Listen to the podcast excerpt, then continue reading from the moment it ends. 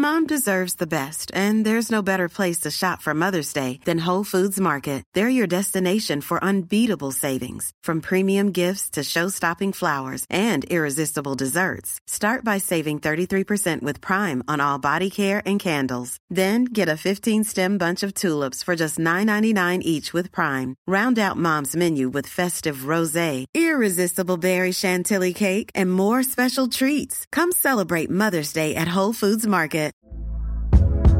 Hey there, it's Michelle Norris. I'm host of a podcast called Your Mama's Kitchen. When I travel, I'm usually looking for a way to find a taste of home when I'm not at home. And one of the things I love to do when I am at home is entertain. And Airbnb allows me to do that. When I was in California recently, I rented a house that had a great kitchen. And when we were sitting around the table, we were all thinking, we're in someone else's house. Someone could be in all of our homes as well. If you have a home, but you're not always at home, you have an Airbnb. Your home might be worth more than you think. Find out how much at airbnb.com/slash host. Jewelry isn't a gift you give just once. It's a way to remind your loved one of a beautiful moment every time they see it. Blue Nile can help you find the gift that says how you feel and says it beautifully with expert guidance and a wide assortment of jewelry of the highest quality at the best price. Go to BlueNile.com and experience the convenience of shopping Blue Nile, the original online jeweler since 1999. That's BlueNile.com to find the perfect jewelry gift for any occasion. BlueNile.com.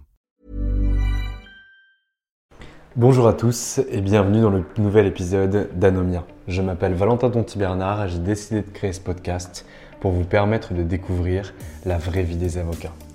Quels sont leurs parcours, quelles sont leurs activités, mais surtout quel est leur business. Anomia, c'est un cabinet de conseil en stratégie exclusivement dédié au cabinet des avocats. Nous intervenons sur trois sets de compétences que sont la formation business, le coaching business ou encore des missions de conseil en stratégie à l'intérieur des cabinets d'avocats. Aujourd'hui, dans ce nouvel épisode, j'ai le plaisir de vous faire découvrir ma conversation avec maître Arthur de Thomas. Arthur est avocat associé au sein du cabinet Hogan Levels. Il intervient en contentieux des affaires et gère une équipe de 26 collaborateurs. Tout au long de cet épisode, il vous racontera son parcours, les cabinets par lesquels il est passé et ce qu'il a pu réaliser. Cet épisode est palpitant et nous souhaitons bonne chance à Maître De Thomas pour les élections au Conseil de l'Ordre des avocats du barreau de Paris. Bonne écoute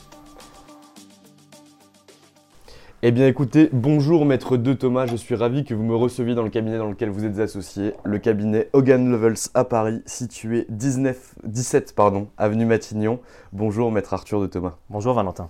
Alors je suis ravi que vous pouviez me recevoir, surtout que vous m'avez été recommandé par euh, quelqu'un que j'ai interviewé il n'y a pas longtemps qui s'appelle François Kopf, que j'aime beaucoup.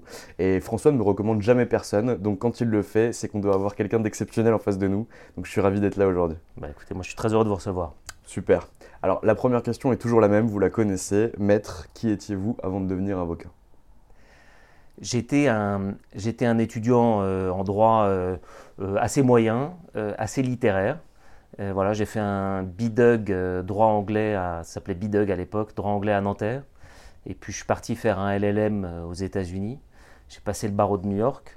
Je suis rentré en France, passé le CFPA avec l'ambition de retourner travailler aux États-Unis. Et puis euh, j'ai été rattrapé par le, service national qu'il fallait qu'on fasse à l'époque. Et euh, j'ai eu euh, une chance extraordinaire, c'est que je suis parti pendant deux ans enseigner le droit à la faculté de droit de Phnom Penh au Cambodge, où, j'ai passé deux années absolument extraordinaires. juste après avoir passé le CFPA, voilà, je me suis, je me suis envolé, j'y suis resté deux grosses années universitaires avec dans un pays, je ne sais pas si vous connaissez l'Asie du Sud-Est, c'est ça change une vie. Euh, les couleurs sont plus brillantes, plus, plus colorées, le, il fait plus chaud, les joies sont plus intenses, les peines euh, énormes. on, vit une espèce de, de, vie en technicolor, vous voyez. Et j'ai passé deux années fantastiques j'ai découvert la passion de l'enseignement, j'enseigne toujours, euh, j'ai jamais cessé d'enseigner depuis, euh, depuis le Cambodge, et, euh, et, des gens fantastiques, voilà, quand on est très loin, on a des amis qui deviennent des frères, des patrons qui deviennent des amis, et, donc deux années vraiment assez, assez extraordinaires, voilà, sous, sous, sous, la direction d'un prof de droit lyonnais qui s'appelle Maurice Gaillard, qui était voilà, un, quelqu'un qui a beaucoup compté pour moi. Euh, et à l'issue de ces deux années au Cambodge, je, me voyais assez mal retourner à l'école et faire le FB. Et donc, bah, j'ai profité de la passerelle de l'article 100 qui m'était offerte par le barreau de New York et je suis devenu avocat tout de suite. En fait, je suis rentré de Phnom Penh en réalité, je suis, pardon, je suis passé à Saigon. Je suis allé passer un entretien à Saigon et, pour voir si je pouvais pas rester un peu en Asie du Sud-Est. Et l'avocat que j'ai rencontré dans, un cabinet euh, dont, je tairai le nom m'a semblé un peu perdu pour la France, quoi, un peu cramé. Euh, et je me suis dit, il faut, il faut sans doute rentrer. c'est le bon moment, en fait, deux ans c'est bien. Euh, la liberté c'est fantastique, mais, les règles c'est pas mal. Allez, on rentre. Et je suis rentré et j'ai envoyé cinq ou six CV euh, j'ai passé un entretien le jeudi, j'ai commencé le lundi euh, dans un cabinet qui s'appelle Salan Herzfeld Heilbrod. Et donc j'ai la particularité d'avoir commencé dans ce métier sans jamais avoir fait de stage. C'est-à-dire que j'avais jamais mis les pieds dans un cabinet d'avocat euh, avant de commencer à bosser. Et donc je ne comprenais rien de ce qu'on me disait, je n'ai pas compris l'offre qu'on m'a faite. et, voilà, donc j'ai commencé un peu par hasard euh, comme avocat. Est-ce que c'est le Salance qui s'est transformé en Dentons en 2009 Voilà, c'est Salance Herzfeld Heilbronn qui est devenu ensuite Salance, qui ensuite a beaucoup fusionné euh, après euh, mon départ pour devenir aujourd'hui voilà, le cabinet Dentons. Très clair. Et alors du coup, qu'est-ce que vous découvrez comme première expérience? Quelles sont vos responsabilités à l'intérieur de ce cabinet? Et c'est quoi exercer le métier d'avocat finalement en France? Parce que vous avez le barreau de New York, vous avez bossé deux ans en Asie du Sud-Est. Là, vous venez, euh, finalement, vous posez vos valises sans vraiment comprendre ce qui se passe. Vous passez un entretien le jeudi, vous commencez le lundi, et là, vous tombez directement dans le grand bain. Eh ben, c'est les années euh, de l'explosion, c'est la fin des années 90, c'est l'explosion du MNE. Et donc on me dit tu vas faire du MNE. Donc je dis oui très bien. Je retourne dans mon bureau, j'envoie un email à un copain qui est avocat, je lui dis c'est quoi du MNE et, euh, et, puis le soir on me dit tu pars faire des due deals parce qu'il y avait la fusion aérospatiale Matra et DASA qui a donné EADS.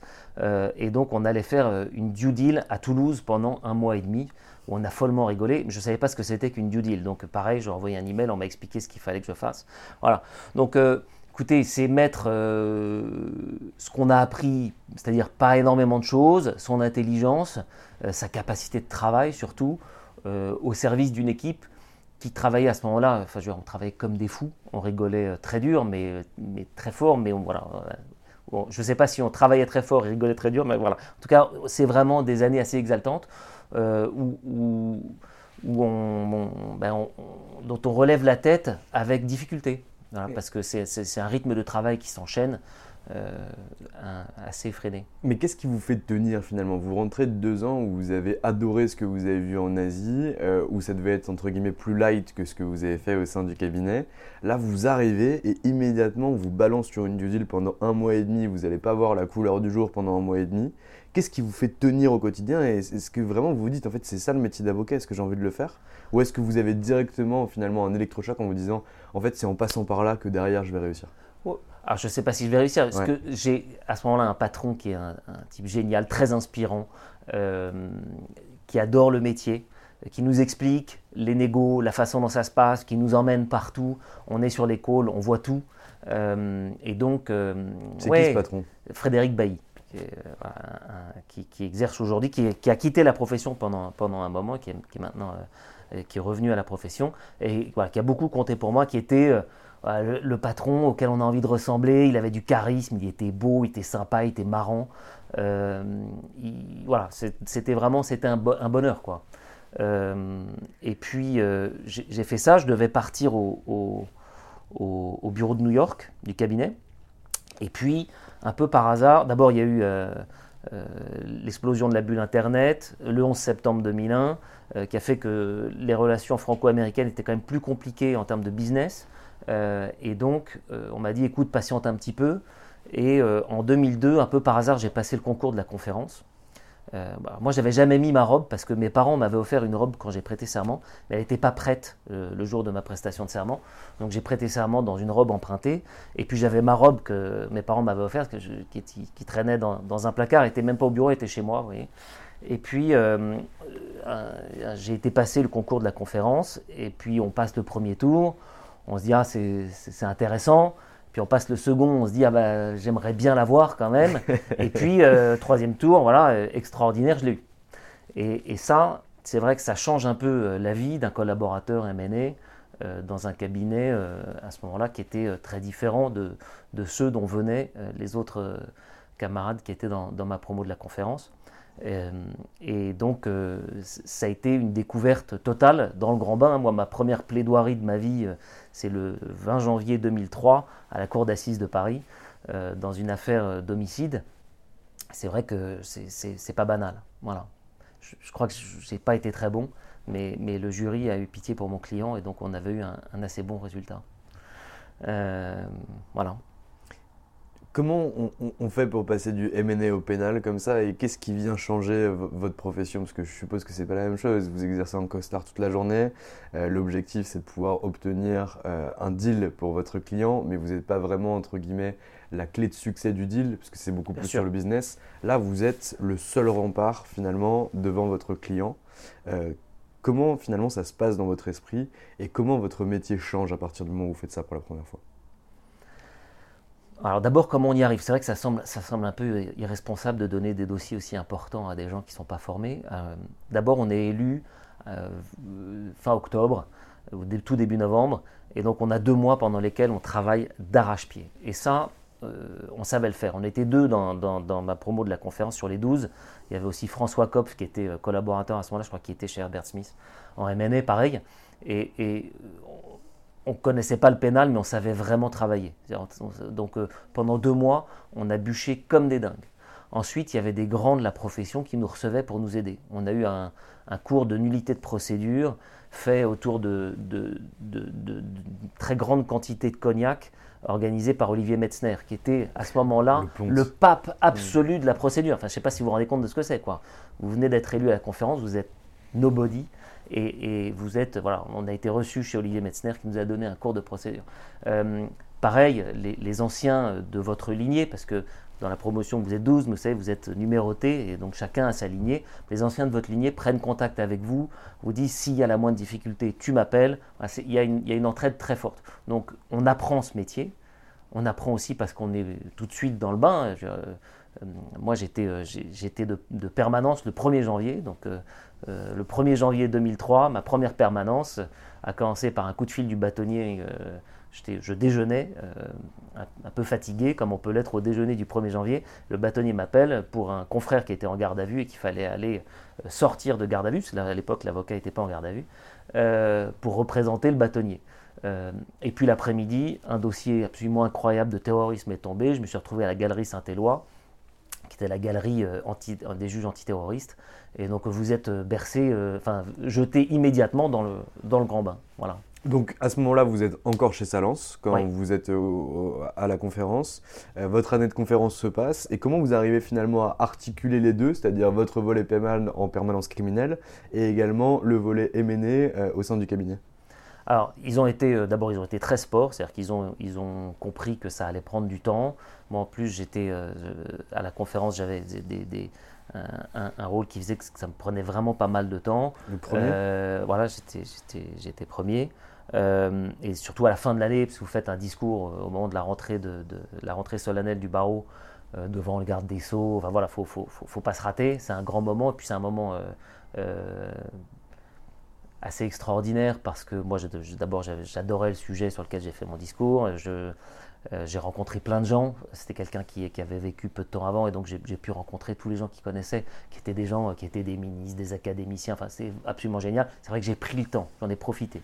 Et le, cabinet a été, euh, je dois dire, assez, assez extra parce qu'ils m'ont vraiment laissé euh, faire la, conférence et en profiter pleinement parce que c'est Noël tous les matins. C'est ce que je dis à, tous les jeunes qui veulent passer la conférence. Je leur dis profitez-en tous les matins. Vous descendez de l'escalier, au pied du sapin, il y a un nouveau cadeau. Ça dure un an ça va, ça va très vite, un an, mais ça dure quand même 365 jours. Voilà. Euh, et donc, euh, euh, je, l'ai fait à plein, mais j'ai quand même continué à bosser.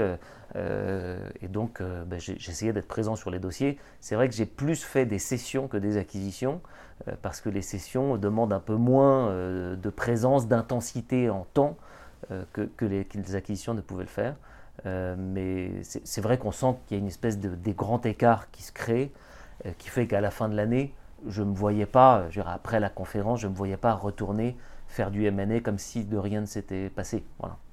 Et c'est là que vous tournez vers finalement le contentieux des affaires, le contentieux mené. Ouais, et, donc en fait j'ai demandé à mes patrons de, de, pouvoir faire évoluer ma pratique et de faire du contentieux en même temps que je voulais continuer à faire du M&A parce que j'aimais beaucoup ça, j'aimais les contrats, j'aime la négo, euh, j'aimais l'intensité des deals.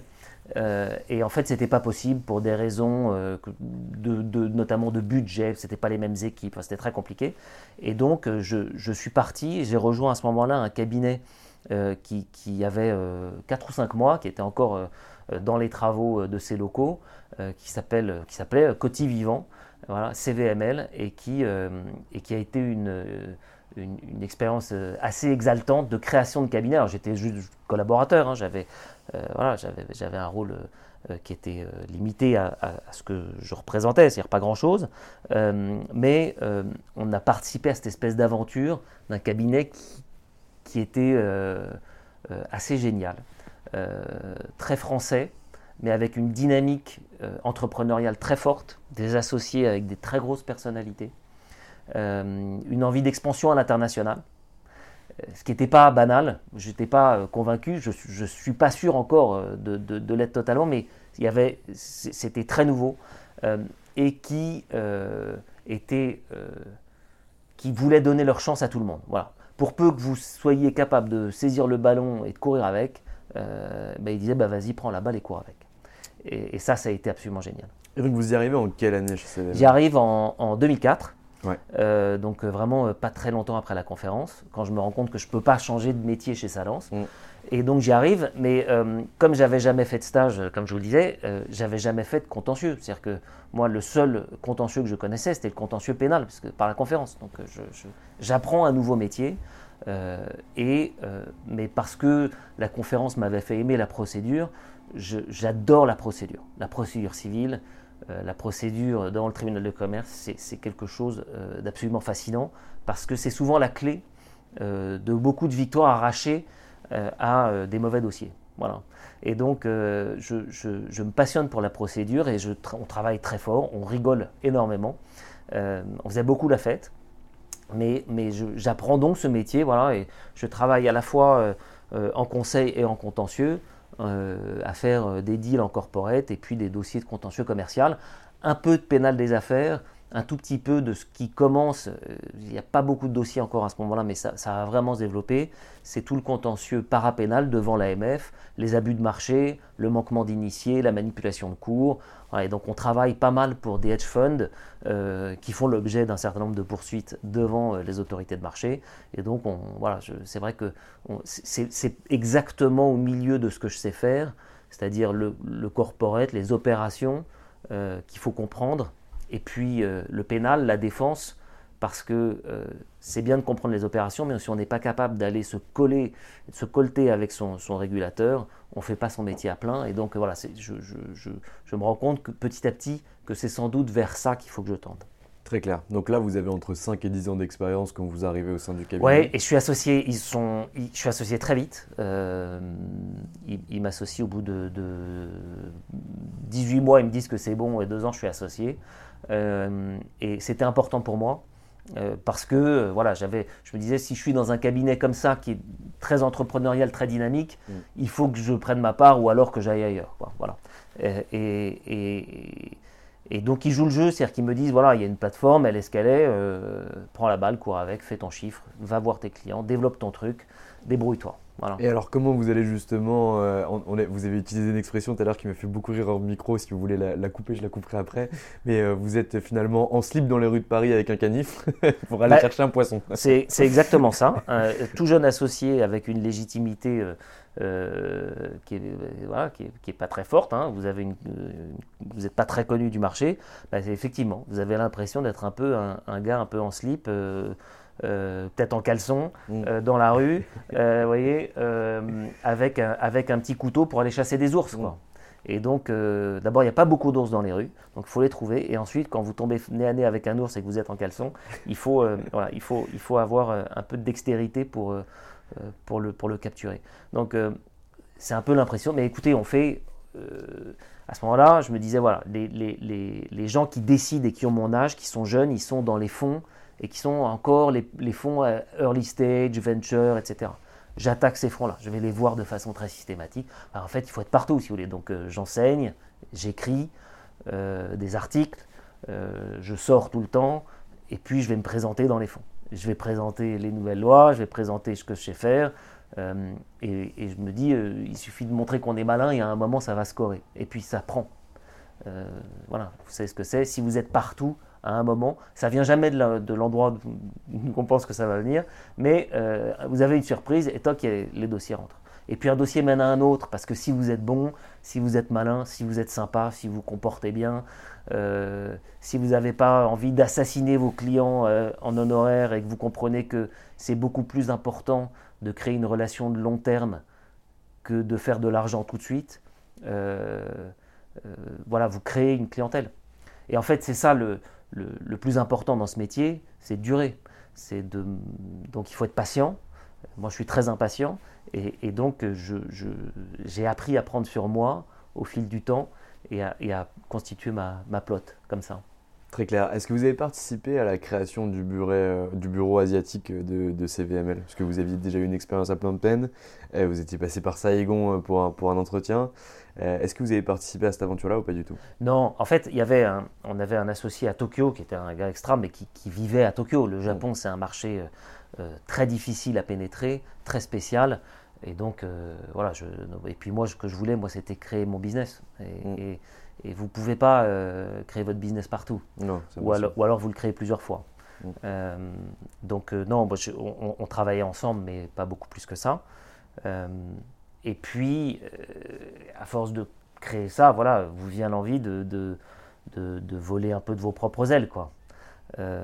moi, à la conférence avec François Coff, dont on parlait tout à l'heure, on, avait eu envie de s'installer à la fin de la conférence. Et puis, on se disait deux choses. Euh, un, on avait un, grand avocat qui nous avait dit faites attention les gars, ce métier ça s'apprend. Voilà. Et donc euh, on s'était dit qu'il fallait qu'on apprenne bien notre métier et qu'on apprend bien euh, en ayant des patrons, en voyant des dossiers techniques compliqués et que c'est plus facile d'apprendre auprès de gens très forts que d'apprendre tout seul. Et puis on s'était aussi rendu compte qu'on n'avait pas de clients. et et donc, euh, voilà, c'est pas parce que vous avez des dossiers que vous avez des clients, qu'il faut, il faut, il faut aller chercher des clients. Et, en fin 2012, je suis revenu des vacances d'été, euh, et puis, euh, et puis voilà, je, trouvais que je ne sais pas si je tournais en rond, mais en tout cas, j'avais envie de progresser, j'avais envie d'ouvrir, voilà, de, de, tourner une page, de faire autre chose. Et, et j'ai appelé François.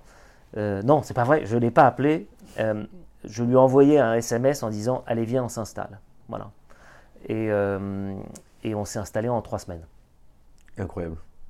Et du coup, comment ça se passe la, sortie de CVML euh, Ça se passe bien Ça se passe dans la douleur Ils comprennent votre choix ou, ou c'est un peu difficile bah, sans rentrer dans le détail. Non, non, sans rentrer dans le détail. Non, mais oui, alors d'abord, euh, je, leur ai dit, je vous quitte, je vous aime, mais je vous quitte.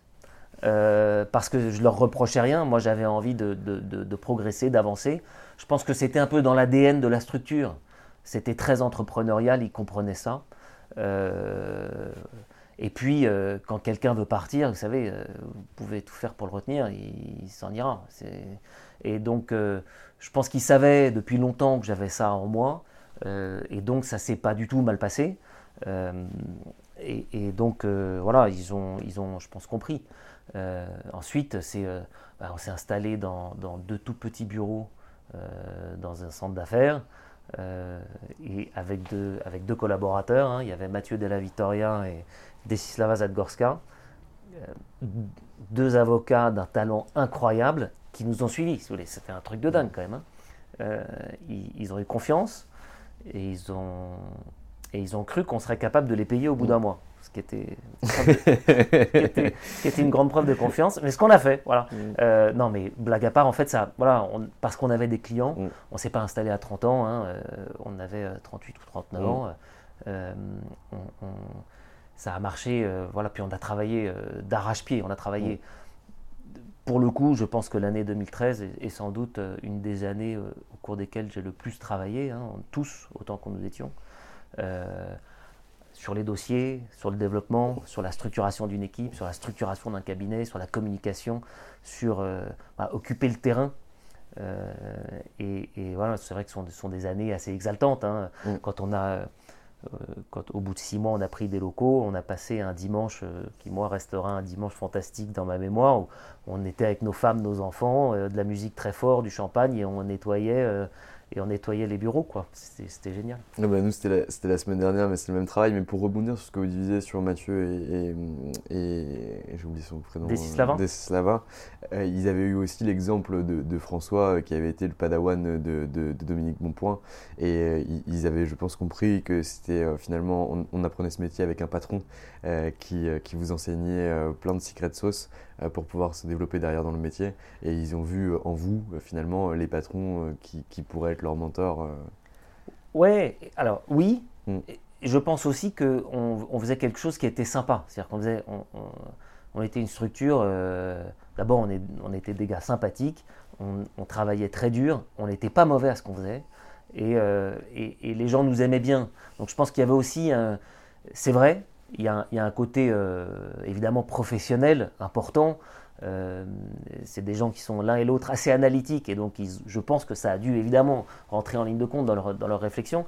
Mais aussi, voilà, je pense qu'on euh, on avait un drive quoi. Voilà. Donc on a créé de Thomas Kopf from scratch en 2013. Du coup, là, en 2013, vous commencez finalement à lancer l'aventure. Là, vous rentrez vraiment en responsabilité, même si vous l'étiez déjà au préalable euh, dans, votre cabinet puisque vous étiez associé. Là, vous rentrez en responsabilité puisqu'il n'y a plus de filet, il n'y a plus rien derrière. Là, il faut développer, il faut payer ses collaborateurs, payer ses locaux et exister parce que vous repartez quand même pas de zéro, mais vous repartez avec de la clientèle, mais plus autant que ce que vous en aviez, vous, de votre côté. Et François, lui, euh, du coup, doit encore plus développer. Ouais, alors alors, on avait quand même des clients. Hein. Euh, on avait des clients, et puis moi, chez Coty, euh, mes clients, c'était mes clients. C'est-à-dire que j'avais tout développé. C'était vraiment. Euh, voilà, donc, ils m'ont fait. ils m'ont fait l'honneur de, continuer à me faire confiance, mais enfin, voilà, c'était mes clients. c'est vrai qu'on a beaucoup, beaucoup travaillé à développer, et notamment on a, euh, on a compté beaucoup sur les, les, grands patrons, les parrains euh, de, la profession. Les barons du barreau. Ouais, non mais si vous voulez, euh, c'est plus facile de réussir quand les gens autour de vous, surtout ceux qui ont déjà réussi, peuvent s'approprier votre réussite. Et donc, on a été voir des gens qui avaient déjà réussi qui sont euh, des, grands pontes. Alors pour François, c'était des grands pontes en restructuring, moi plutôt en contentieux, euh, un peu en corporate. On a été les voir euh, et, on a été les rencontrer et on, et on, je, voilà, pour leur expliquer ce qu'on faisait, ce qu'on voulait faire, ce qu'on était en train de créer. Et, donc voilà, ils ont, on doit beaucoup à, tous ces gens-là qui ont qui nous ont filé un strapontin, qui nous ont ouvert la, une place à table, alors souvent c'est au, bout de la table, mais euh, ça nous allait très bien. On était au bout de la table avec, euh, avec des très grands, dans des très très beaux dossiers. Et puis, euh, et puis à force de vous voir, les gens s'habituent. Et donc ils se disent que peut-être que c'est pas pour rien. Et puis à un moment, ils se demandent pourquoi la fois là vous n'étiez pas là et ils viennent vous rencontrer seul finalement plutôt qu'avec l'ensemble de la table pour savoir vraiment qui vous êtes et vous découvrir. Ouais, parce que ça a marché très fort, très vite. Et c'est vrai qu'on a très vite recruté d'autres gens euh, fantastiques, hein, qui, certains travaillent encore avec moi. Voilà, donc c'est, c'est, euh, une super, voilà, c'est une, une, très belle aventure entrepreneuriale, assez exaltante. Il y a deux personnes que vous allez voir euh, dans, dans votre chevauchée des, des, des, pontes du barreau de Paris, c'est Frédéric Pelletier et Juvigny. Ouais. Euh, avec eux, ça se passe différemment. C'est-à-dire que plutôt que de vous tendre la main et de vous donner un strapontin ou de vous mettre au bout de la table, ils vous disent Mais nous, en fait, on a envie de s'asseoir autour de la table avec vous et avec vous deux uniquement. Et là, comment ça se passe? Eh ben, on, fusionne nos équipes en réalité. Euh, on fusionne nos équipes euh, et on se dit que ça a un sens d'être plus nombreux, d'être plus autour de la table. C'était des avocats qui étaient plus vieux que nous, qui avaient une stature euh, une reconnaissance par le marché qui était supérieure à la nôtre. Et donc, euh, on, voit ça comme une opportunité, pas tant une opportunité de business pour nous, mais comme une opportunité de profiter de, l'aura qu'ils ont sur le marché. c'est pas, on s'est pas dit, tiens, ça va nous donner des dossiers, ça va nous donner de l'argent. On s'est dit, ça va, nous, aider à faire comprendre au marché à quel point on est, on est sérieux. Voilà. Et donc, ça, ça, a été, ça, a bien fonctionné. et puis, ça nous a permis d'attirer d'autres gens. Parce qu'avec François, très vite, on s'était dit qu'on voulait créer un cabinet qui soit soit fongible dans autre chose, soit capable d'attirer des gens de grand talent. Voilà. Et c'est difficile euh, dans ce métier euh, parce que tout le monde n'a pas en lui euh, de rejoindre un, cabinet comme ça, un peu entrepreneurial qui se monte et qui a envie d'aller très vite. Quelles sont les étapes un petit peu dans l'évolution de, ce cabinet après l'arrivée de Jevigny et de, de Pelletier bah, euh, les étapes, il euh, y, en a un certain nombre. D'abord, il y a euh, l'arrivée de, plusieurs associés qui, ont, qui sont des gens de talent, qui sont venus voilà, accroître à la fois la taille, la masse critique, la capacité à embaucher des collaborateurs, à prendre des nouveaux locaux. tout ça, tout ça c'est la croissance un peu normale. la croissance organique, c'est-à-dire l'association des, des, collaborateurs qui deviennent associés. Euh, et puis, euh, bah, comme tout cabinet, c'est-à-dire que euh, travailler à la fois la top line, hein, le chiffre d'affaires, travailler le développement de chaque associé, et puis travailler, moi j'étais très attaché à ça, la bottom line, c'est-à-dire que la rentabilité d'une structure comme celle-là, elle est fondamentale. Et donc, voilà, essayer de réfléchir en permanence à, au modèle, à la façon dont on peut le faire évoluer, à la façon dont on peut améliorer la rentabilité de la structure pour rendre aux associés euh, la plus grande proportion possible de leur chiffre d'affaires pour que, euh, à côté de ce travail qui est, fantastique, que moi j'adore, j'adore être avocat, j'adore ça, c'est une chance fantastique. Quoi. Euh, mais à côté de ce métier, on a beau l'aimer énormément, il, est, il demande beaucoup, il demande un sacrifice fort parce que on est au service de nos clients à tout moment. Il demande un sacrifice d'autant plus fort que vous faites une matière dans laquelle souvent nos clients vont pas bien, ou ont une rage dedans, ou quelque chose qui les ennuie. Moi, je ne suis pas l'avocat des bonnes nouvelles, je suis l'avocat des contentieux, je suis l'avocat, alors ce sont des contentieux qui peuvent être stratégiques, euh, qu'on peut prendre avec plus ou moins de calme, mais je suis souvent euh, euh, l'avocat des contentieux qui peuvent être des mauvaises nouvelles si ça se passe mal. Donc il y a de la tension, et, donc ça, ça, pèse. les, les anglo-saxons diraient it takes a toll. Voilà. En 2015 ou en 2016, euh, j'ai oublié la date et j'espère qu'il ne m'en voudra pas, François Kopf décide de partir pour rejoindre le cabinet d'Arrois. Euh, comment ça se passe à ce moment-là? C'était euh, finalement votre binôme, le bonhomme avec qui vous aviez décidé de vous lancer dans l'aventure. Qu'est-ce qui se passe à ce moment-là? Est-ce que vous dites ok, il faut que je parte? Ou ok, c'est un traître? Ou Comment ça se passe? Ah, bah, C'est triste. D'un point de vue personnel, c'est triste. C'est un moment triste parce que parce que voilà, c'est pas comme ça qu'on avait envisagé les choses. Euh, mais bon, c'est professionnel, d'accord? Donc euh, c'est triste, mais c'est pas personnel. Hein, c'est comme dans le parrain. Ouais. It's just business. Euh, voilà. bah, moi, je m'interroge personnellement. Est-ce que j'ai envie de continuer? Voilà. Je pense que j'ai encore plein de choses à apprendre, plein de choses à faire dans le cabinet. Et donc, bah, François s'en va. c'est vrai que Darrois n'est pas, pas la dernière des boutiques. Euh, donc euh, je me dis aussi qu'on doit faire quelque chose de bien.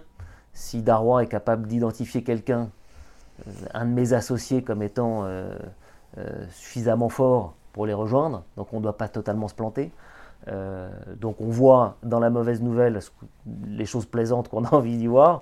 Et puis, bah, qu'est-ce que vous voulez, je me mets au travail, je me remets au, je me remets au travail. Voilà. et donc on, ben, on continue, on bosse. Et là, vous restez encore combien de temps? Je suis resté jusqu'à euh, la fin 2019. Ok. Et là, du coup, donc de 2015 à 2019, vous vous remettez au travail, vous continuez à développer votre euh, cabinet, vous continuez à développer votre chiffre, et au bout d'un moment, finalement, sentiment de lassitude ou envie d'aller plus haut que ce que vous avez déjà? Ouais, c'est pas de la lassitude, c'est que dans ce métier, si vous progressez pas, vous êtes en échec. Euh, et parce que la roue tourne très lentement, que la carrière est une femme un peu capricieuse, hein, qui voudrait qu'on l'attende. Et donc, euh, il faut progresser tout le temps euh, pour pas, pour pas que ça s'arrête, voilà, pour pas que la roue s'arrête. Et, donc, je voulais continuer à progresser. Euh, et donc c'était pas de la lassitude. Alors j'avais, oui, parfois un peu de lassitude, mais, mais c'est pas, c'est pas, c'était pas tellement le, le, sujet, c'était pas la lassitude, c'était vraiment l'envie de progresser. Mais c'est pas un caprice. C'était vraiment pouvoir aller progresser, aller plus loin. Ah non, pas du tout un caprice, non. Mm. Très clair. Non, caprice, je vais vous dire mon caprice. J'ai fait un CAP pâtissier. Ça, c'était un peu un caprice parce que, euh, parce que, parce que je, je voulais m'aérer la tête et donc euh, j'ai passé un autre diplôme. Ça, c'était un peu un caprice. Mais non, non, c'est pas, y a, y a pas, ça n'existe pas les caprices professionnels. Bon, je, je le dirai aux auditeurs, mais là, il n'y a pas de gâteau devant moi. Ouais. c'est vrai. Non, les caprices professionnels, je suis d'accord. Ouais, ça n'existe pas. Vous suivez vos envies. Vous pouvez faire des erreurs ensuite. Mm. Ça, c'est autre chose. Mais vous suivez. Moi, j'ai toujours suivi mes envies j'ai toujours fait en sorte qu'elle ne soit pas dictée par autre chose que l'envie de progresser professionnellement. Il y a des moments où on vient vous chercher, où on vous propose plein d'argent. Si vous y allez que pour l'argent, sans doute c'est une erreur. Euh, si vous y allez, voyez, si vous y allez que parce que quelque chose vous plaît euh, et que c'est pas nécessairement vraiment professionnel, c'est sans doute une erreur. Voilà. Et donc, euh, moi, j'ai toujours suivi mes envies, toujours. C'est, je pense, ma plus grande liberté et mon plus grand plaisir, et c'est ça qui fait que j'aime autant ce métier, euh, c'est que je peux euh, plaider dans un dossier compliqué de contentieux d'actionnaire et aller plaider un petit dossier de pénal avec un copain qui me demande de venir plaider avec lui. Voilà. Ça, c'est fantastique dans ce métier. Je suis mes envies. Il faut suivre ses envies, toujours. Et donc, à ce moment-là, j'ai eu envie de continuer à progresser. Euh, et, donc, c'est comme ça que j'ai changé. Donc, j'ai rejoint le cabinet Hogan tout début 2020 de 1er janvier 2020, je suis, arrivé ici euh, pour, euh, euh, pour essayer de, travailler avec, à, restructurer l'équipe contentieux qui, avait été, qui était à la fois animée par des associés qui sont très talentueux et qui avaient connu des départs, des départs assez déchirants. Voilà. Moi, j'étais pas là, donc c'était très facile pour moi de m'inscrire dans un mouvement de, de, voilà, de reconstruction de l'équipe, qui est une équipe significative. Hein. On, est, on, est, quasiment une trentaine d'avocats. Euh, en contentieux pur. Et donc, euh, voilà, ça me semblait être un challenge euh, à la fois de, management très amusant, différent d'être chez soi, et puis aussi une, capacité, une, une, possibilité de continuer à progresser, à la fois dans des dossiers différents et avec des clients différents. Des dossiers différents parce que ici, quand vous avez une trentaine d'avocats, vous avez une force de frappe qui vous permet d'intervenir sur des dossiers sériels sur lesquels vous ne pouvez pas intervenir quand vous êtes dans votre boutique. Vous n'avez juste pas les bras, ou alors ça ne vous intéresse pas parce que si vous y consacrez les bras, vous n'allez pas pouvoir faire autre chose. Donc ça n'a pas de sens. Euh, et ici, on, a le luxe de pouvoir faire ça. Ça, c'est très amusant. Euh, et puis, euh, des clients différents parce que, quel que soit votre talent, votre capacité de développement, c'est très difficile d'aller pitcher des clients internationaux pour des gros dossiers si vous n'avez pas une marque qui fait que la personne qui vous désigne euh, est... Euh, Ceinture bretelle. Ouais, enfin, en tout cas, c'est plus facile pour cette personne-là euh, de vous désigner parce qu'il y a une marque. Voilà. Et donc, c'est vrai qu'ici, alors, il n'y a rien qui tombe tout cuit. Hein. Il n'y a, pas, a pas le mythe de la gouttière des gros cabinets internationaux qui, qui vous coller au rez-de-chaussée sous la gouttière et que les dossiers tombent tout seuls. ça n'existe pas. Ça, j'ai découvert que ça, ça n'existe pas. Il y a un cross-selling très fort avec euh, le M&A évidemment, avec le restructuring évidemment, euh, qui génère des contentieux. Donc oui, il y a du cross-selling, mais, les plus beaux dossiers, entre guillemets, c'est ceux que vous allez chercher vous, toujours avec votre couteau euh, et, en caleçon, mais, mais cette fois-ci, d'abord, vous êtes une armée en couteau et en caleçon, donc euh, c'est plus facile parce qu'on peut encercler les ours. Et puis, euh, je pense qu'il faut que j'arrête avec cette métaphore filée. Euh, et puis, et, et, et, puis non, surtout, voilà, vous, avez accès quand même à, des entrées qui sont beaucoup plus faciles. Ce qui fait qu'en fait, vous n'arrivez pas de nulle part. Vous ne devez pas en permanence justifier qui vous êtes. et ça vous permet de vendre, bah, de vendre, en tout cas de, de, de, pitcher une, une énergie, une équipe un track record euh, qui, peut vraiment emporter le morceau. Et puis en plus, au, sein de ce cabinet, il y a quand même la, la, business développeuse la plus en vue du barreau de Paris qui est Mireia et euh, qui ouvre aussi un certain nombre de portes à beaucoup d'avocats au sein de ce cabinet. Et vous, donc, vous avez des services support en plus, euh, vous avez euh, des, services qui vont pouvoir travailler votre communication, qui vont pouvoir vous épauler. Et ça, ça a dû changer aussi par rapport à ce que vous avez connu par le passé. Ouais, c'est un très grand confort, c'est vrai, c'est un très grand confort. Mais encore une fois, c'est un très grand confort au service d'un objectif qui reste le même, qui est toujours difficile à atteindre. Et donc il faut bah, tous les jours y retourner, il faut sortir, faut continuer. Moi, je continue, j'enseigne, j'écris. Mm. Euh, voilà, je n'arrête pas. Est-ce que vous gardez du coup un temps dédié au développement en disant, OK, en fait, je vais mettre sur 60%, 50% de prod, euh, de la prod stratégique, c'est-à-dire que je vais euh, illustrer le sens des dossiers, même je, vais plonger à l'intérieur sur certains points extrêmement techniques et des points qui vont me faire progresser. Et le reste du temps, je dédie 20% de mon temps au manat de mes équipes et 30% au développement de, nouveaux clients et de clients existants. Ah, je serais bien incapable de. Ouais, c'est pas du tout aussi systématique. J'avais ça de façon très systématique quand on a créé notre cabinet. on se voyait une fois par semaine à un comptoir de bar et on descendait des listes. Là, je fais mes listes un peu dans mon coin, mais c'est moins, ouais, c'est beaucoup moins systématique. C'est moins fun quand même. Euh, non, parce que non, parce qu'on chasse en meute. On chasse en meute et donc euh, on, réfléchit euh, individuellement au, au collectif. Voilà. Et du coup, ça veut dire que vous avez des travaux qui sont organisés entre guillemets entre le, le, patron du MNE, le patron du contentieux, le patron du tax et le patron de l'IPIT pour dire ok, en fait, où est-ce qu'on va aller chasser euh, ce mois-ci pour regarder s'il y a des clients à aller chercher? Exactement. Très clair. Exactement. Excellente chose. Donc aujourd'hui, vous êtes devenu associé finalement au sein Levels, donc qui est, un cabinet qui est différent parce que c'est un cabinet d'origine anglo-saxonne euh, qui, qui, arrive sur le, sur, ou alors que vous aviez travaillé dans des boutiques françaises, et donc vous deviez quand même avoir un, changement important. Ça fait deux ans, un an, non, un an et demi pardon que vous êtes plus d'un an et demi que vous êtes au sein de ce cabinet. C'est quoi les objectifs pour la suite? Euh, bah, D'abord continuer euh, mon développement, continuer à, à avoir des beaux dossiers m'amuser, euh, m'amuser, c'est très important, euh, gagner, c'est très important, très très important de gagner. Et puis, non, mais écoutez, c'est ça, c'est développer l'équipe, quoi, développer les hommes. J'ai des collaborateurs qui, qui, travaillent avec moi. sans qui rien de tout ceci n'est possible. Alors ça, on a l'impression d'être aux Oscars quand on dit ça, mais c'est la réalité. Il y a pas, ça n'existe pas quelqu'un qui, réussit tout seul. Euh, donc euh, chacune des victoires ou des défaites, euh, ben, voilà, j'en porte la responsabilité, mais c'est une œuvre collective. Quoi. Voilà. Donc ça, c'est évidemment, c'est comme ça qui est le plus sympa dans ce métier, c'est travailler avec les gens. Vous êtes au barreau de Paris, vous êtes associé au sein de ce cabinet et vous me disiez au préalable que l'ordre, ça pourrait vous tenter. Vous êtes aujourd'hui candidat au Conseil de l'ordre. Euh, c'est quoi finalement le message que vous voulez porter en rejoignant euh, cet organe euh, des avocats?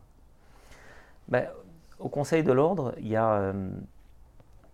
D'abord, on n'a pas de programme parce qu'on se met au service du bâtonnier, en l'occurrence de la bâtonnière, Julie, Couturier, qui est, qui est, une femme exceptionnelle. Je vous avais interrogé, je crois. Oui, que j'aime beaucoup. donc, moi, j'ai envie de mettre mon envie, euh, ma connaissance des différents modes d'exercice de ce métier. C'est-à-dire que j'ai exercé dans une structure française moyenne, dans un cabinet tout petit que j'ai créé, euh, dans une grosse structure aujourd'hui. J'ai, je crois, euh, une vision assez précise de ce qu'est le barreau d'affaires. ensuite, j'ai pas mal d'énergie, j'ai envie d'en mettre une partie au service de l'ordre.